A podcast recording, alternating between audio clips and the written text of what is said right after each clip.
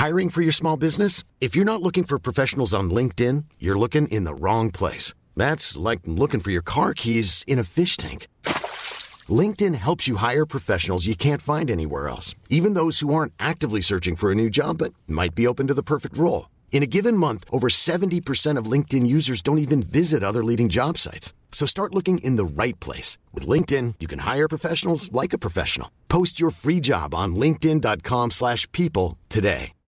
Millions of people have lost weight with personalized plans from Noom. Like Evan, who can't stand salads and still lost 50 pounds. Salads generally for most people are the easy button, right? For me, that wasn't an option. I never really was a salad guy. That's just not who I am. But Noom worked for me. Get your personalized plan today at Noom.com. Real Noom user compensated to provide their story. In four weeks, the typical Noom user can expect to lose one to two pounds per week. Individual results may vary. Since 2013, Bombas has donated over 100 million socks, underwear, and t shirts to those facing homelessness. If we counted those on air, this ad would last over 1,157 days. But if we counted the time it takes to make a donation possible, it would take just a few clicks. Because every time you make a purchase, Bombas donates an item to someone who needs it. Go to bombas.com slash ACAST and use code ACAST for 20% off your first purchase. That's bombas.com slash ACAST, code ACAST.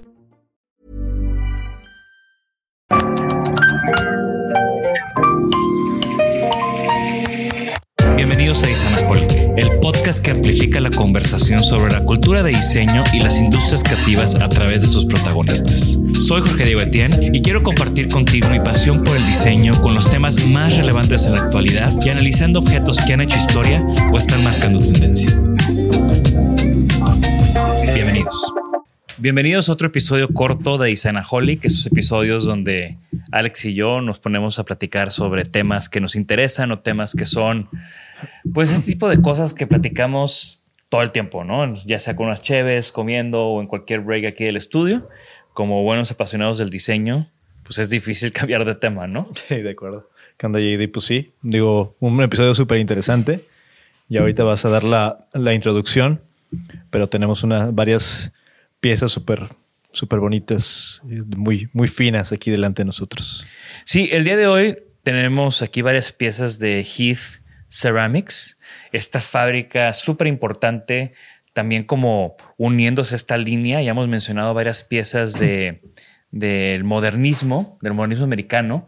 Ya hemos hablado de los Sims, hemos hablado de eh, Alexander Girard y ahora vamos a hablar de Heath Ceramics y esta fábrica o este proyecto que comenzó Edith Heath en California, al norte de California, eh, con su esposo Brian Heath.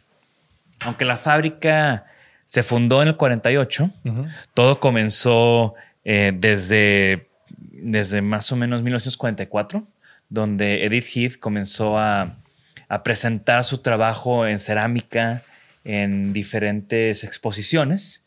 Y en una de esas exposiciones, pues hubo interés de, de, un comprador minorista de San Francisco que se llamaba, creo que Gump o Gumps. y, y, bueno, ella acepta, comienza a hacer como estas líneas para ellos, van cambiando, va sacando nuevas líneas, va siguiendo eh, esta relación, eh, al punto que ya abre esta, esta fábrica en, en Sausalito. ¿Esa es la que tuviste oportunidad de, de visitar? Sí, y mucho de lo que estamos platicando hoy fueron las cosas que aprendí. Yo ya conocía Heath Ceramics como, uh -huh. pues es una de las pocas, digo, Estados Unidos o no es muy reconocido por cerámica en el mundo del diseño, por decirlo así. O sea, uh -huh. no hay estas grandes marcas europeas sí, de, claro. de, siglos. Pero en, en este universo del mid-century, Heath Ceramics es, es clave. Uh -huh. Y lo vemos con, o sea, para mí no es nada más que estuvo ahí, sino las formas, los colores, me remonta a, a, ese periodo. De acuerdo. Se inserta perfectamente, ¿no? Entonces, eh, en el 44 es cuando empieza, a, bueno, cuando hace esa exposición. En el 47 ya comienza como a, a diseñar un poco más en serio, o un poco más en serie, mejor dicho, eh, con esta producción limitada. Tenía ahí un par de aprendices en su estudio y, y bueno, eh, aquí es donde, donde genera como una innovación que fue clave para el crecimiento de Heath. Que hasta lo que, lo que entendemos, digo, tú tuviste oportunidad de, de verlo un poco más de cerca en la, en la fábrica, pero ese era este proceso como de una especie de cocción más lenta a una temperatura más baja, pero de un solo, de una sola cocción, ¿no? De un, de un solo jalón, digámoslo así. Y que producía un efecto mucho más duradero, ¿no? Y también esta composición de, de cerámica como un poco más pesada, ¿no? Más, más, más dura, corpulenta, que, que daba como resultado de este proceso, pues, innovador. Que lo vemos, o sea, la verdad es que son, los platos están súper pesados, o sea, tiene un grosor, eh, tiene, el grosor no está tan exagerado como si viéramos un, una vajilla de barro. Sí, sí, sí. Pero sí es mucho más grueso que una cerámica. Una, una, cerámica tradicional es mucho más grueso. Y son súper duraderos. Y, y, bueno, también aquí el trabajo de, de los glazes que utilizaban eh, también es pues, todo un tema, ¿no? Y siempre con, con estos colores y estos temas. Eh, en esa visita a la fábrica, la verdad es que la verdad es que estuvo increíble. Uh -huh. eh, Sausalito es este como pueblito uh -huh. al norte de San Francisco. O sea, tienes que cruzar el Golden Gate y casi luego, luego ahí es donde está Sausalito. También puedes irte en ferry. Nosotros nos fuimos, no sé cómo llegamos en carro y regresamos por el ferry. Entonces también fue como. Ok. Round todo, trip. Todo el, todo el... Eh, y es como un pueblito muy pintoresco con muchas lanchas, uh -huh. muchos restaurantitos al lado del agua. Y, y bueno, en medio de todo esto está ese tallercito de, de Heath. O sea, este, esta fábrica desde el cuarenta y tantos está ahí. Exacto. Uh -huh. Y se ve súper mid-century, o sea, techo bajo, dos aguas, Ah, cool. eh, muy horizontal, o sea, muy como esta arquitectura de, de, de, ladrillo y cosas así, no. Eh, no, no lo recuerdo, pero o sea, sí es un edificio, pues, discreto, ¿no? Y, y, bueno, aquí en, en, en esta fábrica para los que vayan a San Francisco, les recomiendo muchísimo que aparten el tiempo, tanto de ir a Sausalito, ahí mándenme un, un, un, DM y les digo en qué restaurante comer, hay unas hamburguesas increíbles. Eh, y también pues darse el tiempo de ir a la fábrica de Heath. Si eres diseñador te va a fascinar. Hacen estos tours que por lo general tienen que ahí eh, apartar su lugar con anticipación. Eh, casualmente uno de nuestros clientes de ahí de San Francisco conoce ahí a la gente de Heath, entonces okay. me consiguió un lugar en el tour cuando ya no había.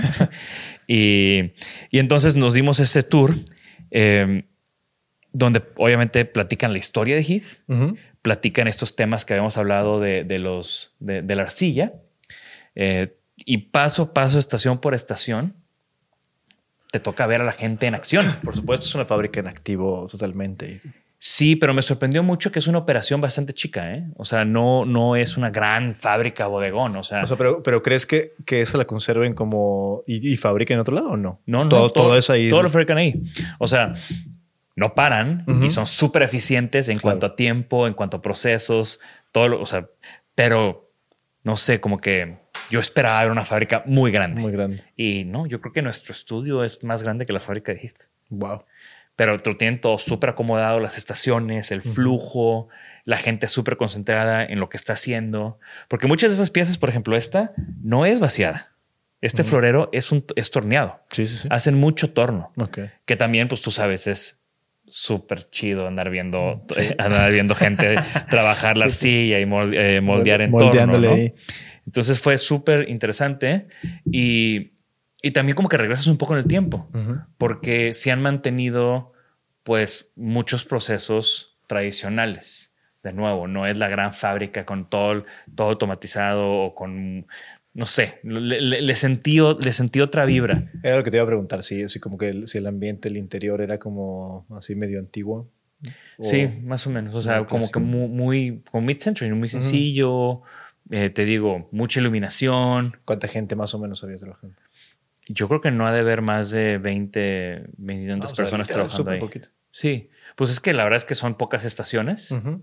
y, y, son muy eficientes en, en, en, todo este tema. Qué cool. Eh, y bueno, obviamente sales de ahí y te quieres llevar todo. sales del tour y te quieres comprar Había como todo. una especie de showroom o algo así. Hay una tienda showroom que aunque no consigan tour pueden ir ahí. Eh, lo complicado es que pues es cerámica muy pesada, así como para decir me voy a llevar. Traigo, sí. eh, yo iba con, iba con mi esposa Fer y ella necesitaba, bueno, aprovechamos para comprar props para cuando tú, para tomar fotos de, de su proyecto Salsa Norte. Por eso es que tengo muchos platos, pero nada más tengo uno. No tengo como la vajilla completa. Porque eran los props de... Exacto, eran los props de, de Salsa Norte, cool. que también como que tiene una vibra ahí. Sí, sí, eh, sí, sí hace match bastante bien. Exacto. Y pues los floreos que son, este floreo es como el, el tradicional clásico de, de Heath, ¿no? Con esta forma súper elegante, súper sencilla y que tiene el chiquito y tiene el grande. De hecho, yo me compré uno chiquito negro, Fer se compró ese verde y, y este no sé cómo se vino, pero de nuevo, ¿no? Te quieres se, llevar col- todo. se coló también. ¿Te está gustando este episodio? Compártelo, comenta y suscríbete. Recuerda que así nos ayudas a impulsar este proyecto, llegar a más creativos y crecer nuestra comunidad. Ahora regresemos al episodio. Ahora, algo muy interesante es que pocos años después, pues ya por ahí del 50, eh, Heath empieza a producir eh, mosaicos. O sea, si tú combinas, y me hace mucho sentido, ¿no? O sea, tú combinas esta cerámica muy duradera con este proceso, eh, combinas estos eh, esmaltes con estos colores. Sí, la aplicación arquitectónica era casi como inevitable, ¿no? Exacto. Entonces comienzan a hacer eh, mosaicos para arquitectura. Y yo creo que ese fue el gran negocio de Heath que los impulsó. Claro. Eh, estos mosaicos, pues, estuvieron en, en se o sea, yo creo que en California de haber un sinfín de mosaicos, pero en específico hay un museo en Pasadena, Ajá. Que no me acuerdo exactamente, creo que es el, el Museo de Arte de Pasadena, que todo su exterior es con estos mosaicos y ganó premios y fue como, como muy, muy importante en su momento.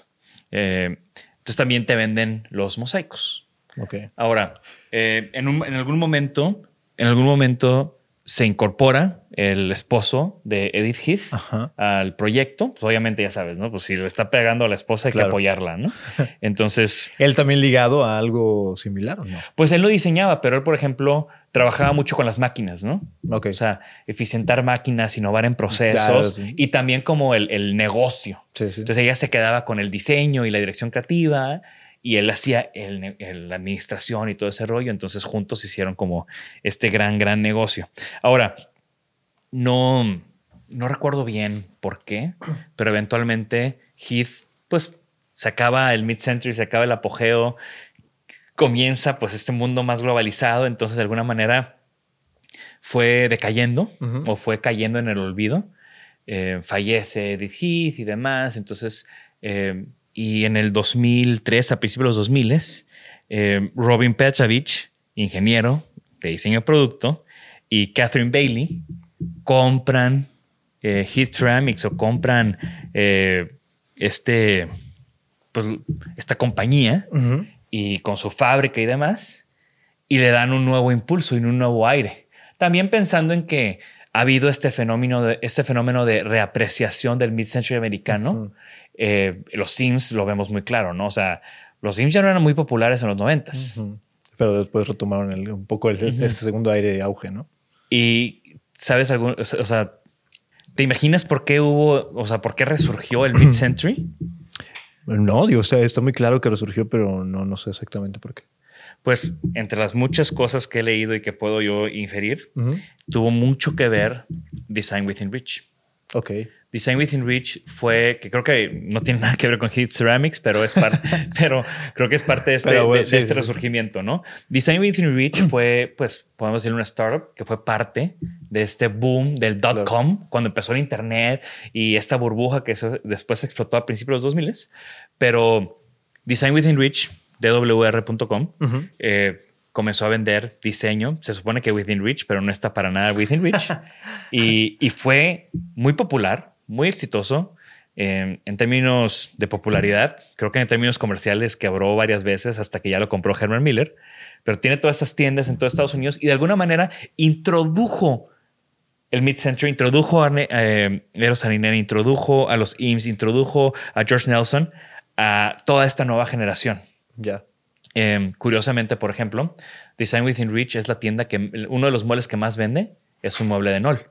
Es el, el warm chair de eh, Eros Arinen, por ejemplo. Curioso porque antes eran competencia, ahorita ya están Ya juntos, pero bueno. Eh, para mí fue muy, muy lógico que Herman Miller compraba, comprara Ah, Design Within Reach.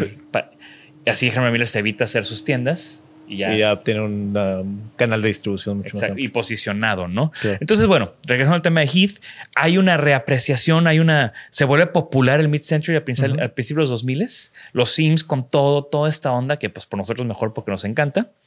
Y ahí es donde surgen como estas nuevas o estas marcas viejas con una nueva vida, como Heath Ceramics. Claro. Eh, comienzan a sacar nuevos productos, abren un estudio ya en el centro de.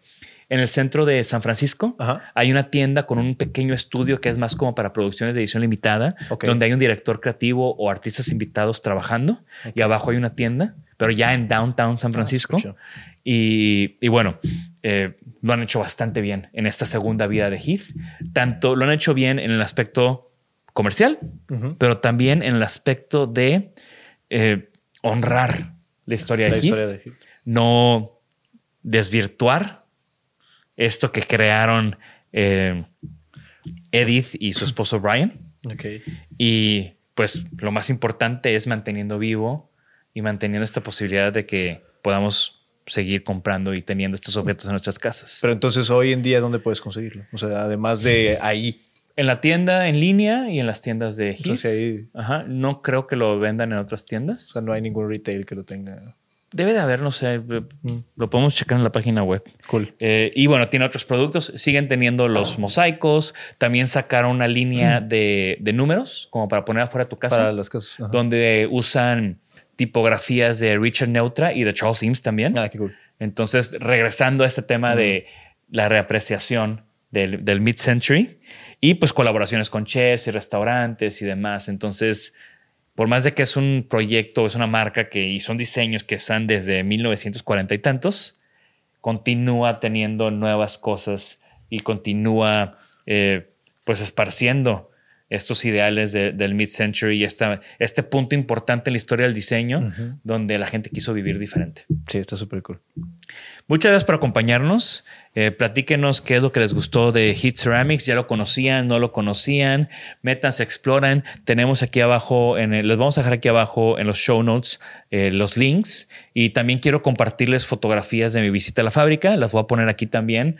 En, bueno, los voy a poner, perdón, en la página web para que consulten la página del episodio en, en la web y vean todas estas fotos de, de mi visita a Heat Ceramics. Muchas gracias por acompañarnos. Gracias, Alex. Gracias, JD. Nos vemos en la próxima. Bye, bye. Gracias por escucharnos. Por favor, suscríbanse al podcast y síganos en nuestras redes. Nos pueden encontrar como Isanaholic MX. Y para que la conversación continúe, deja tu comentario. Me interesa mucho conocer tu opinión. También te puedes registrar a las 5 de la semana un newsletter con lo más relevante del diseño, arte y arquitectura directo en tu mail. Mi nombre es Jorge Diego Etienne y esto fue Isanaholic.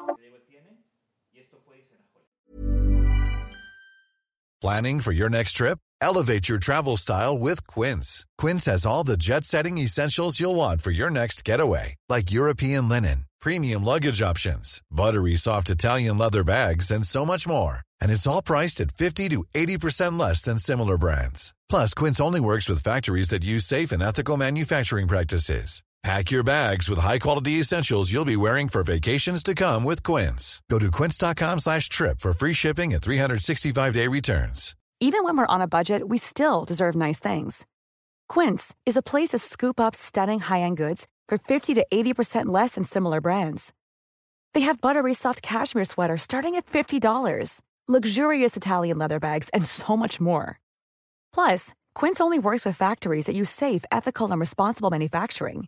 Get the high-end goods you'll love without the high price tag with Quince. Go to quince.com slash style for free shipping and 365-day returns.